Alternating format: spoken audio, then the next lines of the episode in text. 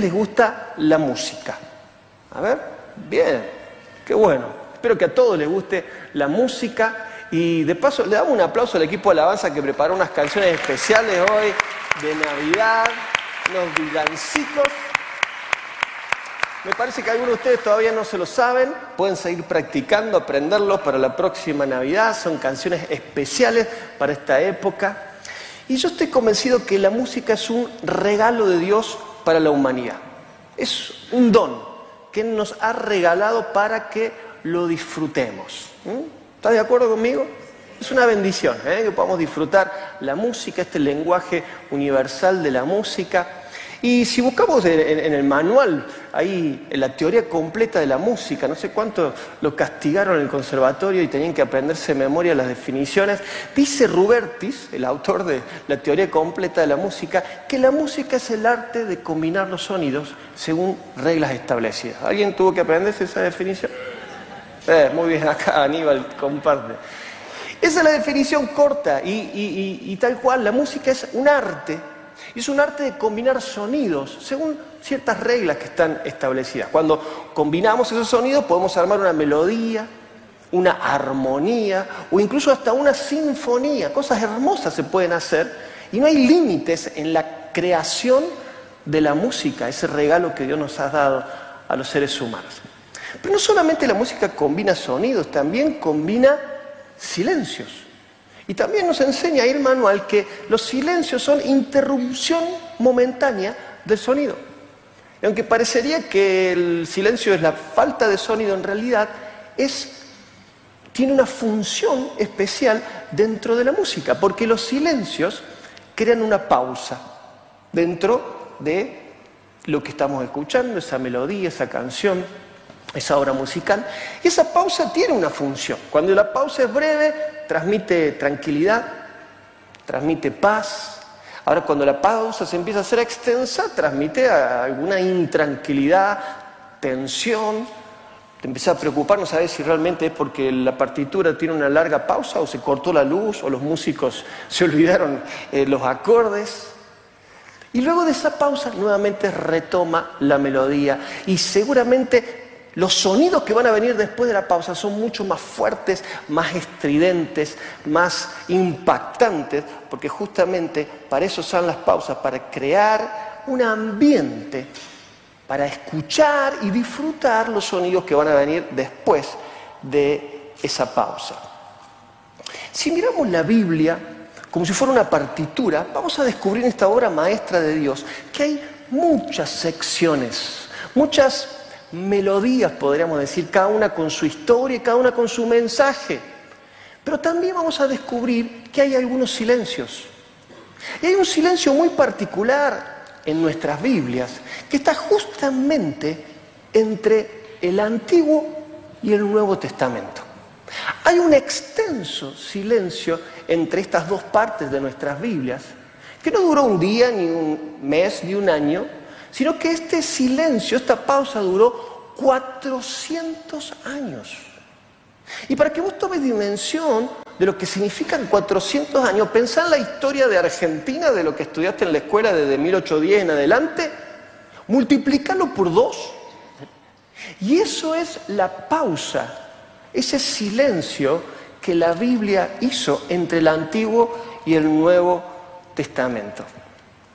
Muchas veces nosotros pensamos que cuando Dios guarda silencio, no está haciendo nada. O está descansando. O peor aún, a veces podemos llegar a pensar erróneamente que se olvidó de nosotras. O que tiene algo más importante que hacer que atender a nuestra necesidad. Sin embargo, cuando Dios guarda silencio, muchas veces son los tiempos más productivos donde Él más está actuando a nuestro favor. Como dice la canción, aunque no pueda ver, sé que está sobrando. Y aunque no podamos escuchar por un momento lo que el cielo nos está diciendo, eso no significa que el cielo no esté actuando, trabajando a nuestro favor. No lo cuenta la Biblia, porque en esos 400 años Dios no habló, pero sí la historia de la humanidad y también libros que no fueron inspirados por Dios, porque Dios no habló, pero de la época como el libro de Macabeos, Y nos dice que en esos 400 años, un señor llamado Alejandro Magno conquistó todo el territorio desde la Grecia hasta la India. Y una de las cosas que hizo Alejandro Magno fue unificar muchas cuestiones que tienen que ver con la cultura, entre ellas el idioma. En ese vasto territorio se empezó a hablar por primera vez el mismo idioma, el griego. Sobre ese cimiento que edificaron los griegos, luego los romanos siguieron edificando su imperio y lo extendieron hasta más al oeste, bien hasta el norte, la Gran Bretaña, todo el norte del continente africano. Y para poder unificar semejante territorio, ellos trabajaron en los caminos, mejoraron las rutas que ya existían, que eran peligrosas, les trajeron seguridad y también crearon nuevas rutas en el territorio y también a través de los mares, para poder comerciar, para también poder eh, viajar y sobre todo poderse comunicar mejor y más rápido. Ahora, ¿cuál sería tu visión de estos 400 años de silencio?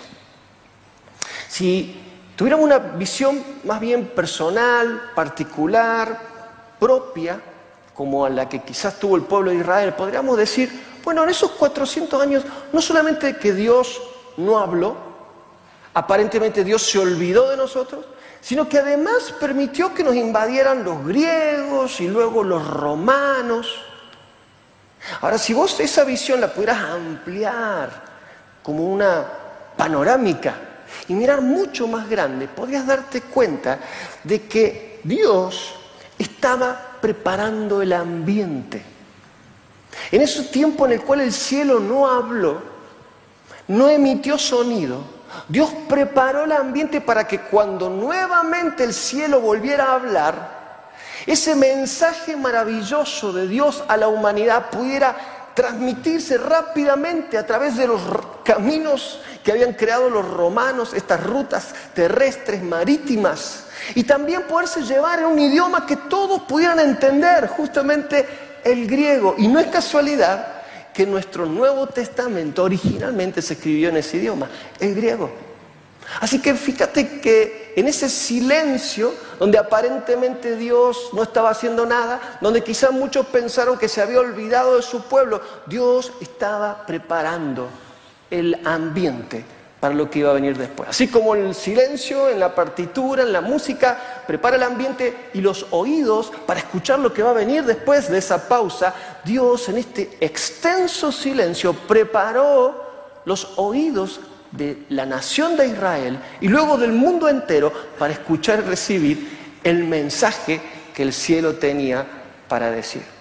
Y vos te preguntarás, bueno, ¿y cuál es el mensaje que Dios o el cielo tenía preparado para decir? Y antes de ver cuál es ese mensaje, vamos a ver cómo Dios empezó a enviar mensajeros, que ya lo vas a ver ahí atrás mío en la figura, para poder preparar a las personas que iban a ser los receptores del mensaje y luego iban a, iban a ser los comunicadores de ese mismo mensaje. Y el primer protagonista de esta historia se llamaba Zacarías. Zacarías era un, con su esposa Elizabeth, eh, eran miembro de la tribu de Leví, descendientes de Aarón, el hermano de, de Moisés, y por lo tanto Zacarías era de oficio sacerdote. Ya era anciano, su esposa Elizabeth también, y no habían podido tener hijos. Y seguramente muchas veces le habrían pedido a Dios, Dios dame un hijo, danos un hijo. Sin embargo, todavía Dios no había respondido esa oración. Y en este final de año, yo no sé qué oración le has estado pidiendo a Dios, eh, o quizás qué oración tenés para el año que está pronto a comenzar, cuál es la necesidad que tenés, o cuál es el pedido que estás haciéndole a Dios, pero si te da la impresión de que todavía Dios no te ha respondido, presta atención a lo que vamos a leer, porque quizás te sientas identificado también. Dice Lucas capítulo 1, verso 8, vamos a leer cómo fue que Zacarías recibió un mensaje de parte de Dios. dice que un día en que Zacarías oficiaba como sacerdote delante de Dios, pues le había llegado el turno a su grupo, le tocó en suerte entrar en el santuario del Señor para ofrecer incienso, conforme a la costumbre del sacerdocio. Mientras se quemaba el incienso, todo el pueblo estaba orando afuera. En eso, un ángel del Señor se le apareció a Zacarías. Cuando Zacarías lo vio, se desconcertó y le sobrevino un gran temor. Pero el ángel le dijo, Zacarías, y presta atención cómo comienza hablando el ángel, dice, no tengas miedo, porque tu oración ha sido escuchada. Tu esposa Elizabeth te dará un hijo y tú le pondrás por nombre Juan. Tendrá gozo y alegría y muchos se regocijarán de su nacimiento, pues ante Dios era un hombre muy importante. Él hará que muchos de los hijos de Israel se vuelvan al Señor su Dios y lo precederá con el espíritu y el poder de Elías para hacer que los padres se reconcilien con sus hijos y para llevar a los desobedientes a obtener la sabiduría de los justos. Así preparará bien al pueblo para recibir al Señor. El sistema sacerdotal de esa época, rápidamente te explico, eh, definía que quizás una sola vez en la vida cada sacerdote iba a tener la oportunidad, el privilegio de entrar al santuario y quemar incienso mientras el resto de la nación estaba afuera orando. Por la tradición de los eh, escribas y de los rabinos, sabemos que en ese momento lo que se oraba era por la salvación de las naciones. Ni siquiera por la salvación de Israel, en cuanto a la promesa que Dios le había hecho a su amigo Abraham, en ti serán benditas todas las familias, todas las naciones de la tierra. Así que, fíjate en ese momento en el cual Zacarías, que seguramente habrá estado haciendo mucho tiempo una oración privada, Señor, dame un hijo, ahora tenía la oportunidad de representar a toda la nación y hacer una oración pública, decir, Señor, salva a las naciones. Y Dios le envió un mensajero y ese ángel de Dios, ese mensajero comienza diciendo, no tengas miedo porque tu oración ha sido escuchada. Yo quisiera que vos empieces a, a transmitir ahora esta palabra a tu propia vida. Quizás como Zacarías, en este fin de año te has sentido como que a lo mejor el cielo no está hablando mucho, o a lo mejor como la verdad, siempre creo, no es que el cielo no hable, sino que muchas veces nosotros no estamos atentos para escuchar. Pero si te has sentido solo de parte de Dios o de parte de, alguien que vos necesitabas ayuda, fíjate cómo Dios le empieza a hablar a Zacarías. No tengas miedo, tu oración ha sido escuchada.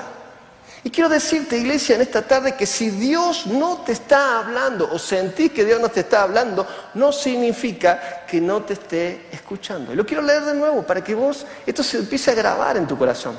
Si Dios no te está hablando o sentís que Dios no te está hablando, no significa que no te esté escuchando.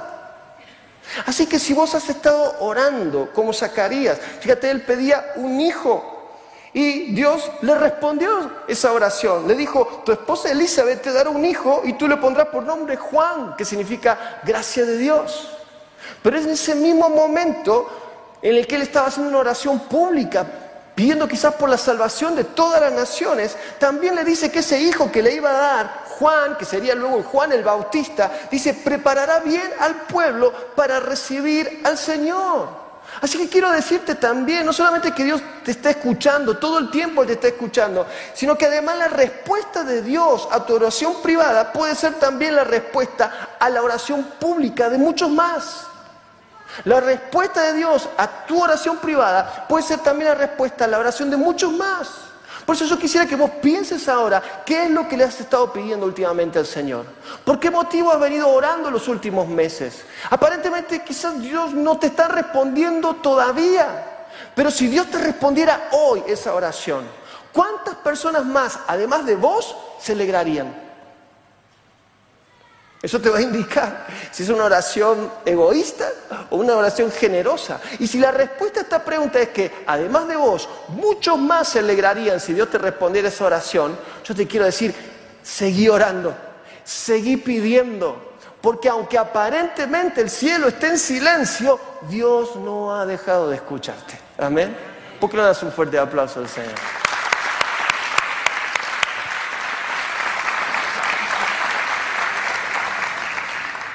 Hay un detalle muy interesante y quiero como un paréntesis también compartir con vos en lo que el ángel le dice a Zacarías. Presta atención, ¿no? Son, esto es luego de 400 años de silencio. Dios vuelve a hablar y mirá lo que le dice a Zacarías, luego de prometerle que le iba a dar un hijo y que ese hijo prepararía el camino al Señor. Dice el verso 17, y que este Juan el Bautista lo precederá al Señor con el espíritu y el poder de Elías para hacer que los padres se reconcilien con sus hijos. Ahora, ¿qué tiene esto de interesante? Lo interesante es que esta frase es exactamente lo mismo que Dios dijo 400 años atrás. Es la última frase que vas a leer en el libro de Malaquías, el último libro del Antiguo Testamento. Dice Malaquías 4, 5, 6, antes de que llegue el día grande y terrible del Señor, yo les enviaré al profeta Elías y él hará que el corazón de los padres se vuelva hacia los hijos y el corazón de los hijos se vuelva hacia los padres. Y me encanta esto porque es como que luego de un extenso silencio de 400 años, las primeras notas que se empiezan a escuchar son las mismas que se habían oído 400 años antes. Yo digo, qué tremendo compositor es nuestro Dios. Qué maravilloso. 400 años de silencio y cuando el cielo vuelve a hablar, vuelve a repetir la misma promesa que hizo 400 años atrás. La segunda protagonista y muy importante de esta historia es María. Vamos a leer en Lucas 1, 26 en adelante lo que pasó con ella. Dice, cuando Elizabeth estaba en su sexto mes de embarazo, Dios envió al ángel Gabriel a Nazaret, una aldea de Galilea, a una virgen llamada María. Ella estaba comprometida para casarse con un hombre llamado José, descendiente del rey David. Gabriel se le apareció y dijo, saludos, mujer favorecida, el Señor está contigo. Confusa y perturbada, María trató de pensar lo que el ángel quería decir. El ángel le dijo, fíjate otra vez, no tengas miedo. María, porque has hallado el favor de Dios. Concebirás y darás a luz un hijo y le pondrás por nombre Jesús. Él será muy grande y lo llamarán Hijo del Altísimo. El Señor Dios le dará el trono de su antepasado David y reinará sobre Israel para siempre. Su reino no tendrá fin. Y María le preguntó al ángel, pero ¿cómo podrá suceder esto? Soy virgen. El ángel le contestó, el Espíritu Santo vendrá sobre ti y el poder del Altísimo te cubrirá con su sombra. Por lo tanto, el bebé que nacerá será santo y será llamado Hijo de Dios. Además, tu parienta Elizabeth quedó embarazada en su vejez. Y aquí el ángel hace una afirmación que es una de las más maravillosas de toda la Biblia. Y dice, para Dios no hay nada imposible. Y María respondió, soy la sierva del Señor, que se cumpla todo lo que has dicho acerca de mí. Y el ángel la dejó. Fíjate, seis meses después de este momento en el cual el ángel habla a Zacarías y le dice que le iba a dar un hijo a él y a su esposa Elizabeth, ella queda embarazada y seis meses después el mismo ángel Gabriel viene a darle un mensaje a María y comienza exactamente con las mismas palabras, le dice, no tengas miedo, y le da una noticia maravillosa. Ahora vos pensarás, ¿cómo puede ser que María tenga miedo si va a recibir la noticia más tremenda de toda la historia de la humanidad? Ahora, para que vos lo puedas entender mejor, yo te lo quisiera decir en, en nuestro idioma. Es como si el ángel le hubiera dicho, María, tengo dos noticias para darte, una buena y una mala. ¿Cuál es la buena? Bueno, la buena es que el Espíritu Santo va a venir sobre vos y vas a concebir y vas a dar a luz un hijo y ese hijo será el Hijo de Dios. Muy buena noticia. Ahora, ¿cuál es la mala? La mala es que no todos te van a entender. Es más, algunos te pueden llegar a criticar, van a hablar más de vos, otros van a decir que pecaste de adulterio. Tu novio que está comprometido posiblemente quiera romper el compromiso y si se enteran los religiosos posiblemente empiecen a perseguirte con piedras en los bolsillos. No fue eso lo que le dijo el ángel, pero María sabía muy bien que todo eso podría llegar a pasar. Sin embargo, ella estuvo dispuesta a quedarse con la mejor noticia, sin importar el precio, sin importar el costo, sin importar los riesgos que ella tenía que asumir. Por eso eran tan importantes esas palabras, no tengas miedo. Yo te quiero decir hoy, iglesia, una vez más, no importa los riesgos que vos tengas que asumir. o la decisión que tengas que tomar. Puede ser que haya gente que no te entienda, puede ser que haya gente que te critique, que hable mal de vos, que hasta puede haber gente que te acuse de cosas que vos ni siquiera has hecho. Lo importante es que vos recibas el regalo, el don de Dios. No tengas miedo. Nada se compara con recibir en tu vida al Salvador del mundo. Por eso confía. Para Dios no hay nada imposible. Y acá no te estoy hablando de religión, acá te estoy hablando de recibir a Jesús en tu vida. Así como ella recibió de una manera biológica, un embrión que creció durante nueve meses, pero vos y yo podemos recibir el regalo de que Jesucristo nazca en nuestro corazón, de que seamos nosotros portadores, habitaciones de la presencia de Dios, del Espíritu Santo. Y aunque haya gente que hable mal de vos, aunque te acusen de religioso, de fanático, de evangélico, de no sé qué, de lo que sea, lo importante es que vos puedas decir, Señor, yo quiero que se haga en mí tal como vos has dicho y que vos recibas ese regalo de parte de Dios. Amén. El tercer protagonista de esta historia es José. Cuando José, el novio que estaba comprometido con María, se enteró que ya había quedado embarazada, dice la Biblia que quiso dejarla secretamente eh, para no avergonzarla. Y dice Mateo 1, verso 20 en adelante, que mientras José consideraba esta posibilidad, un ángel del Señor se le apareció en un sueño y le dijo, José, hijo de David, le dijo el ángel, no tengas miedo. Parecería, no sé si estás tomando nota, pero esa frase la vas a escuchar muchas veces hoy.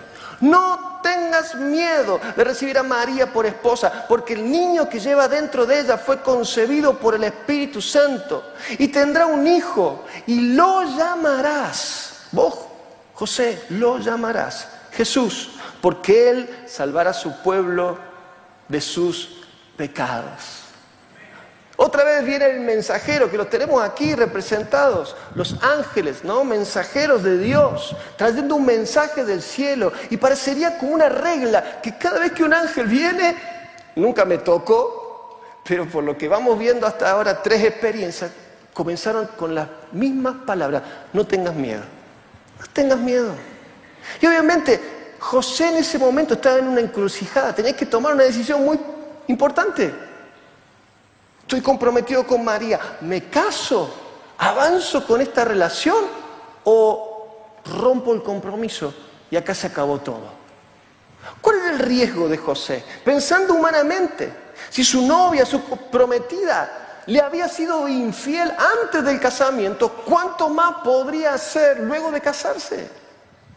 pensando con una mente humana y racional, como la que tenemos cada uno de nosotros. Sin embargo, Dios envió a su ángel y dijo, no tengas miedo, porque el niño que está en ella ha sido concebido por el Espíritu Santo. Y van a ser, y vos le vas a poner por nombre Jesús, porque Él va a salvar al pueblo de sus pecados. Así que yo no sé si en esta situación te puedes identificar un poquito con José. No sé qué decisión por ahí tenés que tomar en estos días o al comenzar el año que en breve está por iniciar. Seguramente hay riesgo que asumir. Pero qué bueno es cuando estamos tomando decisiones importantes, escuchar la voz del cielo que te diga, no tengas miedo. Lo que está pasando, lo que te está pasando, yo lo he gestado para tu bien. Así que no tengas miedo de avanzar en esa decisión, porque yo estoy con vos. Y esto va a traer salvación a muchos.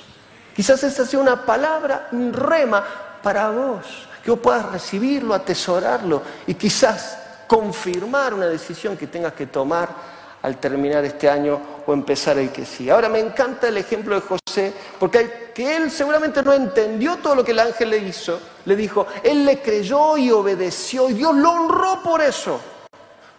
Dios lo usó para ser el Padre terrenal de Jesucristo. María sola no iba a poder llevar a cabo semejante empresa. Fue fundamental el rol de José, fue fundamental que le creyera a Dios. Dios te quiere usar, Dios te quiere usar para bendecir a muchos. Por eso si estás dispuesto a creerle a Dios, aunque no le entiendas todo lo que Él te está pidiendo, lo que estás viviendo, si estás dispuesto a creer y a obedecer a Dios, te va a usar para bendecir a muchos más. No sé cuántos pueden recibir esa palabra. Aunque no entiendas, si estás dispuesto a creer y a obedecer a Dios, Dios te va a usar para bendecir a muchos más. Fíjate hasta el día de hoy, dos mil años después, seguimos hablando de este carpintero sencillo de Nazaret, que fue un instrumento maravilloso de Dios para criar, para educar, para corregir, para enseñar a Jesucristo en toda su infancia y juventud. Ahora sí, ya está listo el escenario para recibir el mensaje de la Navidad. Y continúa ahí el texto de Lucas, capítulo 2 ahora, el verso 1, dice que en esos días Augusto, el emperador de Roma, decretó que se hiciera un censo en todo el imperio romano. Este fue el primer censo que se hizo cuando Sirenio era gobernador de Siria. Todos regresaron a sus pueblos de sus antepasados a fin de inscribirse para el censo. Como José era descendiente del rey David, tuvo que ir a Belén de Judea, el antiguo hogar de David. Viajó hacia allí desde la aldea de Nazaret de Galilea y llevó consigo a María, su prometida, cuyo embarazo ya estaba avanzado. Mientras estaba allí, llegó el momento para que naciera el bebé. María Dios dio a luz a su primer hijo, un varón, lo envolvió en pañales y lo acostó en un pesebre, porque no había lugar para ellos en la posada. Ahí se empieza a armar la escena que ahora estamos mirando. me llama la atención que comienza el texto hablando de Augusto, hablando de Sirenio. Y dirá, ¿qué tiene que ver eso si lo que queremos leer es la historia de la Navidad? Pero cuando vos prestás atención, si Dios lo dejó ahí, porque para Dios es importante.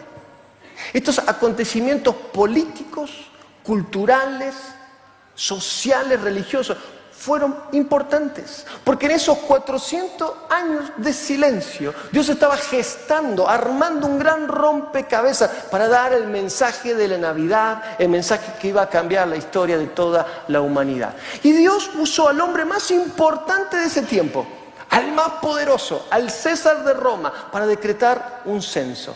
Y de esa manera hacer de que José y María, que vivían en Nazaret, al norte de Israel, tuvieran que viajar al sur, a Belén, la ciudad donde había nacido el rey David. 130 kilómetros tenían que recorrer para ir justamente a ser censados.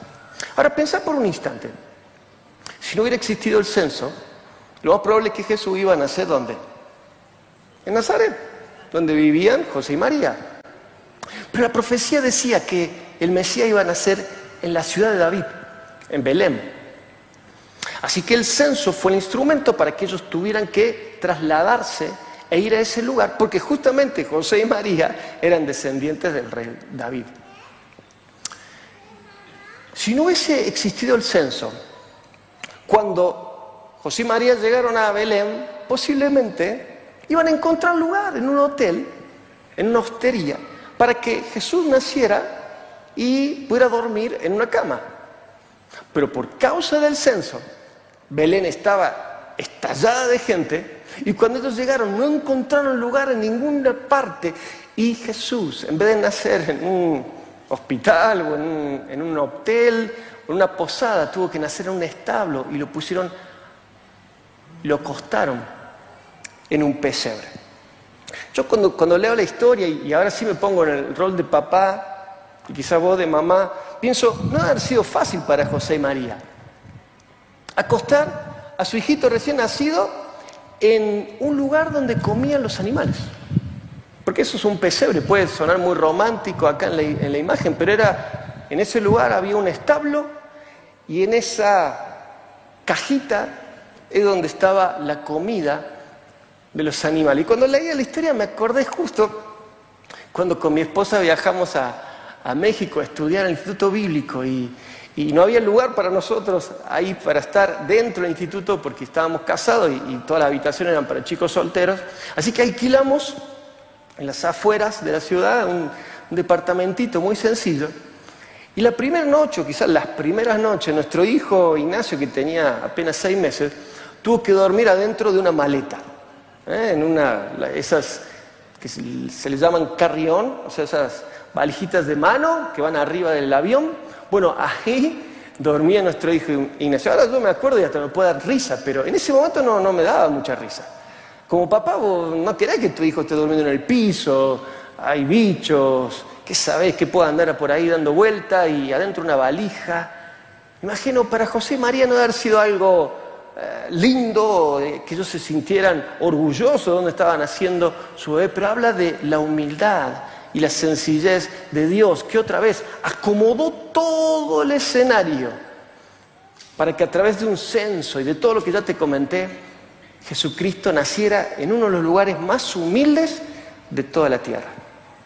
Dios permitió y Dios gestó todas estas situaciones con un enorme, gran rompecabezas para que luego de un extenso silencio de 400 años, cuando el cielo volviera a hablar, cada pieza estuviera en su lugar y pudieran escuchar lo que el cielo tenía para decir. Otros representantes o protagonistas de esta historia, los pastores. Vamos a leer en Lucas, versículo 8 ahora del capítulo 12, y dice, en esa misma región había pastores que pasaban la noche en el campo cuidando sus rebaños.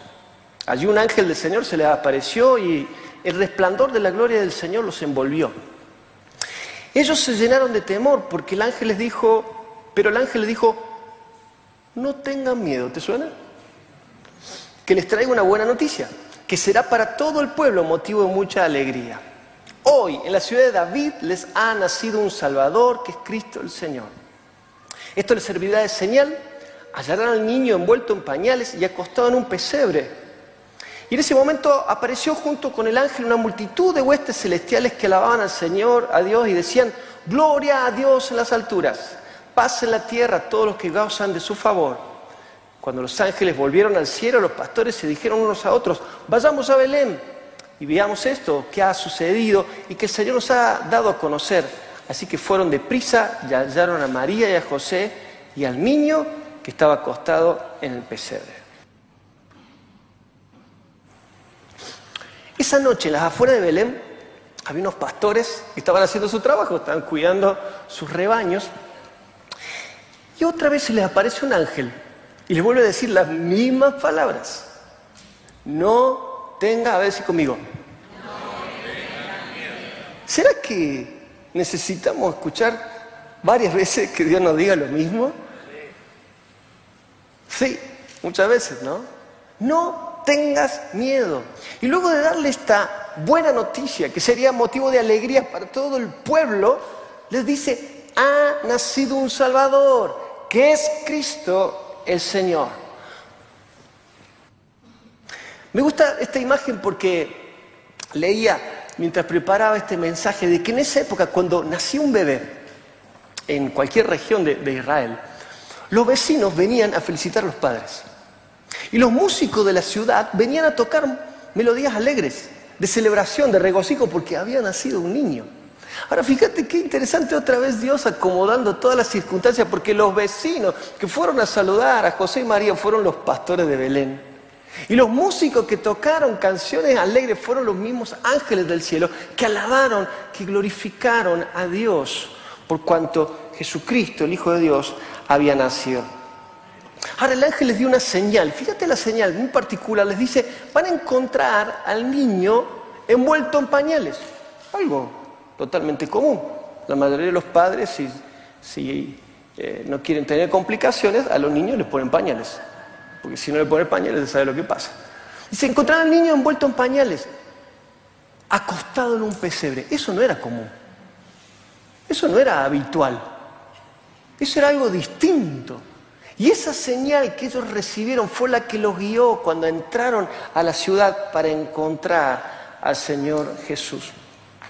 Y yo pienso que quizás vos estés terminando este año, estés terminando a lo mejor como los pastores cansados, con mucho trabajo, esperando que lleguen las vacaciones o con mucho estudio, si pudiste terminar las clases, diciendo, bueno, por fin llegó el tiempo de las vacaciones. Y en medio de esa oscuridad quizás de la noche, Dios viene y te da un mensaje. Así que fíjate que en el silencio de tu noche más oscura, Dios quiere resplandecer con su gloria para darte un mensaje que transformará tu vida para siempre. Muchas veces en los silencios de la noche, Cuando parece que Dios nos, nos, habla, cuando parece que Dios se olvidó de nosotros, es ahí donde de repente la gloria de Dios resplandece y un mensaje de Dios puede cambiar, transformar nuestras vidas. Y ese mensaje es, ha nacido un Salvador, que es Cristo el Señor. Por eso la invitación hoy, para vos que estás aquí a lo mejor por primera vez o que a lo mejor no estás mirando de tu casa, es si nunca antes lo hiciste, deja que Jesús nazca en tu vida que Él nazca en tu corazón. No importa si tu corazón está desordenado o está maloliente como un pesebre, si hay cosas todavía que tenés que acomodar, lo importante es que Jesús quiere nacer en vos. Él quiere traer un mensaje de gloria que resplandezca en la más densa de tus oscuridades. Él quiere traer un sonido del cielo que pueda brillar quizás en la más extensa de tus silencios y tus pausas y decirte, ha nacido un Salvador, hay esperanza para vos y que vos puedas recibirlo, que vos puedas atesorarlo.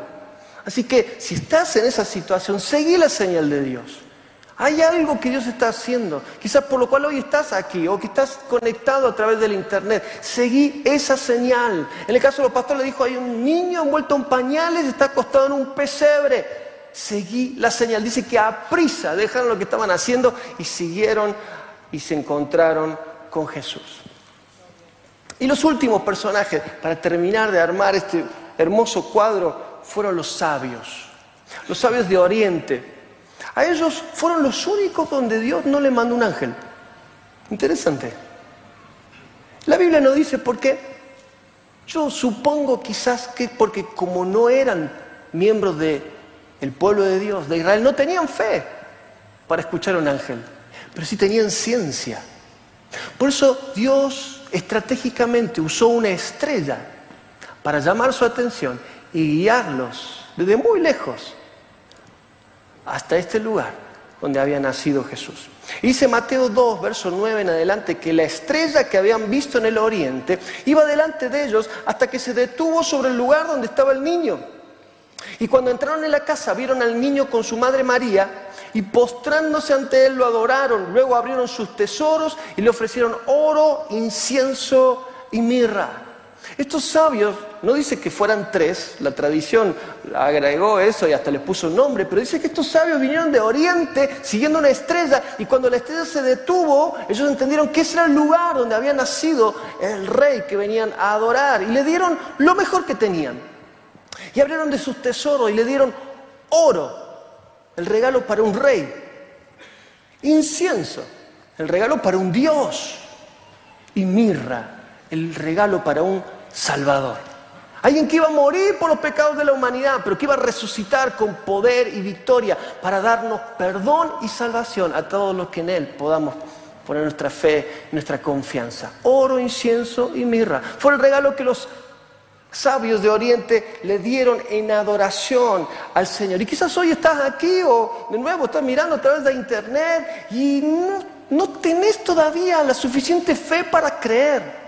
Pero seguramente hay algo que Dios está haciendo, algo que Dios está haciendo en tu ciencia, en tu profesión, en tu trabajo, en tu estudio, en tus eh, situaciones, que está llamando tu atención como esa estrella. ¿Cuál es el consejo que te podemos dar? Seguir la estrella.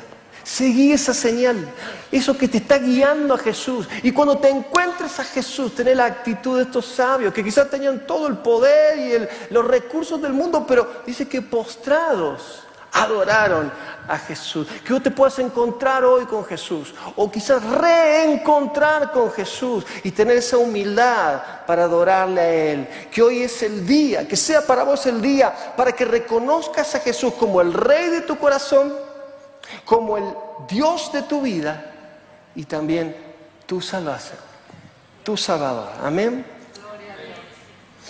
El mensaje de la Navidad. Yo no sé con cuál de todos estos personajes vos te identificás. Con Zacarías, que pensó que Dios se había olvidado de ellos y que no respondía a las oraciones. Con María, con José, con los pastores, con los sabios de Oriente. Ahora lo importante es que vos como lo hicieron ellos, puedas recibir el mensaje de la Navidad. Porque el mensaje de la Navidad no es un discurso, no es un párrafo, Ni siquiera es una oración. El mensaje de la Navidad es una palabra. Y esa palabra es Jesús. Si me ayudas, Hernán, ahí con el piano, por favor. Jesús, o en el original, Yeshua. ¿Sabes qué significa esa palabra? Dios salva. O de otra manera, el Señor es mi salvación. Ese es el mensaje de la Navidad. Una palabra, pero que también es una persona. No es algo que está escrito en un libro, es una persona que está viva y que tiene el poder de transformar tu vida, tus circunstancias, todo lo que te rodea. Poderoso es el mensaje de la Navidad. El mensaje de Navidad es que Dios vino a salvarnos. Jesús nació, creció, murió, resucitó con un único fin, salvar al mundo y salvarte a vos. Para eso vino este mundo. Y vos dirás, a lo mejor, ¿salvarnos de qué? Yo no necesito que nadie me salve. Salvarnos de nuestros egoísmos, de nuestras bajezas, de nuestros fracasos, de nuestros errores, de nuestros maltratos. Salvarnos de nuestros pecados y de las consecuencias de esos pecados, esa condenación eterna de la cual ninguno de nosotros puede escapar. Jesús vino para salvarnos. El mensaje de la Navidad es una persona y esa persona es Jesús. Ahora la pregunta es, ¿ya recibiste el mensaje de la Navidad? ¿Ya recibiste a Jesús? Si todavía no lo recibiste, hoy te queremos invitar para que lo hagas. Para que hoy sea tu Navidad. Pero si ya lo hiciste, si ya recibiste el mensaje de la Navidad, quizás te estés preguntando, bueno, pero ¿qué tiene que ver esto con nosotros? Es muy linda la historia, ya me la contaron desde que iba a la escuela dominical. Me la sé de memoria. ¿Qué afecta esto a mi vida hoy, dos mil años después? ¿Qué tiene que ver? Y la respuesta es, tiene mucho que ver, tiene mucho que ver, porque así como Dios preparó el ambiente durante 400 años de silencio para su primera venida, en nuestro tiempo Dios quizás de manera silenciosa está preparando una vez más el ambiente para su segunda venida. Y yo no va a ser como un niño humilde que va a nacer en un pesebre, sino que va a ser como un rey poderoso que va a venir en su caballo blanco a juzgar, a gobernar. Y la oportunidad de recibirlo es hoy, no mañana. Pero si vos ya recibiste el mensaje de la Navidad, si ya recibiste a Jesús en tu corazón, iglesia, presta atención porque todo, todo, todo lo que estamos viviendo, todo lo que vos estás viviendo, tiene un único fin, un único propósito. La pandemia, la guerra de Ucrania, la crisis económica, los problemas de seguridad, no son para amargarte la vida. Hay un ambiente que se está preparando. Hay un rompecabezas que se está armando. Y vos y yo lo tenemos que ver. No nos podemos quedar abstraídos de esa situación. Podemos tener una visión miope, egoísta, como la del pueblo de Israel, y decir, pero, no solamente Dios se olvidó de mí, no solamente Dios no me responde las oraciones, sino que además permite que nos invadan el COVID, la inflación, la enfermedad, la pobreza, la incertidumbre, visión miope. O puedes tener una visión panorámica y darte cuenta que Dios está permitiendo y gestando todo eso porque está a punto de volver. Y Él te está dando a vos y a mí la oportunidad de ser los mensajeros del mensaje de la Navidad. La pandemia ha cortado las distancias. La pandemia ha mejorado como nunca antes las comunicaciones. Lo vimos esta semana en el Mundial. El partido de la final lo vio más de 5 mil millones de personas. Más de la mitad del planeta estuvimos viendo un partido de fútbol.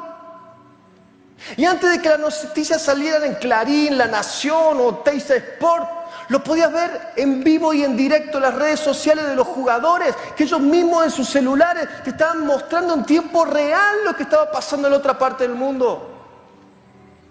Dice Google que en los 25 años que existe Google fue el récord de búsquedas final del mundo. Récord de búsquedas en Google. Yo creo que si el apóstol Pablo viviera en nuestros días, tendría una santa envidia. Diría, muchachos, yo tenía que ir por caminos polvorientos. Tenía que ir en barcos que se hundían cada vez que venía una tormenta. Para ir a hablarle a un carcelero o a una mujer que vendía ropa.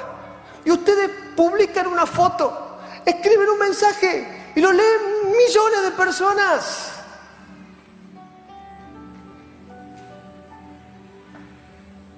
¿Qué vamos a hacer? Esta semana en un WhatsApp que tenemos con los misioneros de Renacer, uno de ellos decía, hermanos, este mundial ha abierto una puerta de oportunidad. Hay misioneros argentinos que se están preparando para ir al campo musulmán a predicar el Evangelio y saben cuál es el trabajo, el oficio que ellos llevan.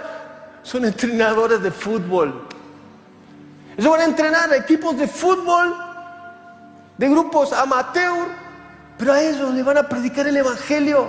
Y porque van con una camiseta celeste y blanca, le abren las puertas y le dicen, sí, pase. Entendidos en los tiempos. Entendidos en los tiempos. Entonces, ¿qué vamos a hacer? ¿Solamente vamos a ir consumiendo lo que ves en las redes sociales? Sí, me gusta, no me gusta. O vas a empezar a ser un comunicador. A veces yo veo publicaciones en Instagram de, nosotros, ¿no? Hermanos que conozco de la iglesia. Publican lo que comen, publican a dónde viajan, publican el pantalón que se compraron. Pero Dios brilla por su ausencia. Cuando tenemos una plataforma maravillosa para comunicar el mensaje más maravilloso que cambia y transforma las vidas. Ah, no te estoy hablando por una publicidad de la iglesia Renacer se hace estratégico. Como semanas atrás, aquí en las aguas del bautismo, Martín nos decía, miren, yo estuve en la iglesia, pero me aparté. No se lo recomiendo. Ahora que estoy de vuelta, ahora que me ordené, me casé, Dios bendice a mi familia, vengo y me quiero bautizar. Y ese mensaje, Martín, ahora no te veo dónde estás, pero te saludé hace un ratito ahí. ¿Vos sabés que le impactó la vida de muchas personas que te estaban escuchando? Cuando otro hermano, Eduardo, dijo, yo vine aquí por mi esposa. Tenía muchos prejuicios antes de entrar a este lugar. Pero en el momento que yo entré, sentí la presencia de Dios. Y descubrí que esto es una gran familia. Nunca antes lo había visto. Ese testimonio de lo que a vos te pasó con Jesús es lo que va a cambiar la vida de muchos más. ¿Cómo crees vos que se enteró Lucas o Mateo de lo que acabamos de leer y lo escribieron en la Biblia, a menos que María, José y Zacarías se lo hayan contado. Mi experiencia con Dios, cómo me encontré con Jesús y lo que ha hecho en mi vida desde entonces. Ese es el mensaje que transforma el mundo. Termino. El mensaje de Navidad es Jesús. Dios salva. Si todavía no lo recibiste, hoy es el día. Si ya lo recibiste, ¿qué estás esperando para compartirlo? Nosotros somos los mensajeros de la Navidad. Dios ya no usa a los ángeles. Te quiero usar a vos, me quiero usar a mí para comunicar el mensaje más maravilloso. Queridos, el mundo entero ya sabe que Jesús nació. Hasta los ateos saben que Jesús nació en Belén. Lo que ellos necesitan que vos les cuentes, ¿para qué nació? Y ahí ellos se den cuenta, ah, yo necesito a Jesús. Compartí el mensaje de Navidad contando tu testimonio, cómo te encontraste con Jesús, qué hizo Dios en tu vida desde entonces. Contanos la mesa, contanos la fábrica, contanos la facultad, a donde estés, a donde vayas. Si hasta ahora has estado en silencio, este sea el tiempo en que te empieces a hacer escuchar y que tus palabras sean la música que cambie la vida de muchos más. Amén. Señor, te damos gracias por este día. Te damos gracias por este día maravilloso que recordamos tu nacimiento.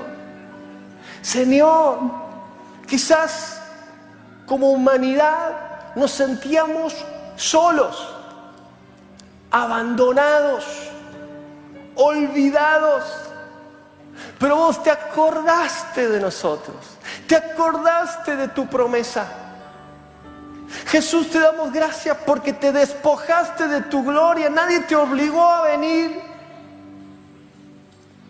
Voluntariamente te despojaste de tu gloria y te hiciste tan pequeñito como un embrión en el vientre de una virgen.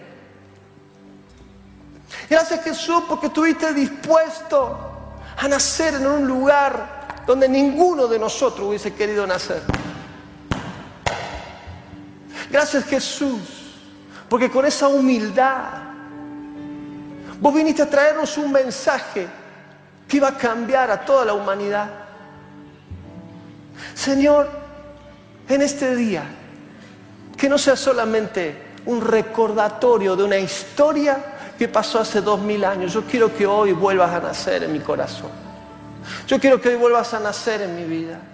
Y si nunca antes lo hiciste, ahí donde estás, cerrando tus ojos y decirle, Jesús, nace en mi corazón hoy, aunque esté sucio, desordenado. Yo necesito que vengas a mi vida. Decirle así, yo confieso con mi boca que vos Jesús sos mi Señor, mi Salvador. Y yo creo, creo, creo que vos has resucitado entre los muertos. No sos una historia, no sos un cuento, una narración, sos una persona viva.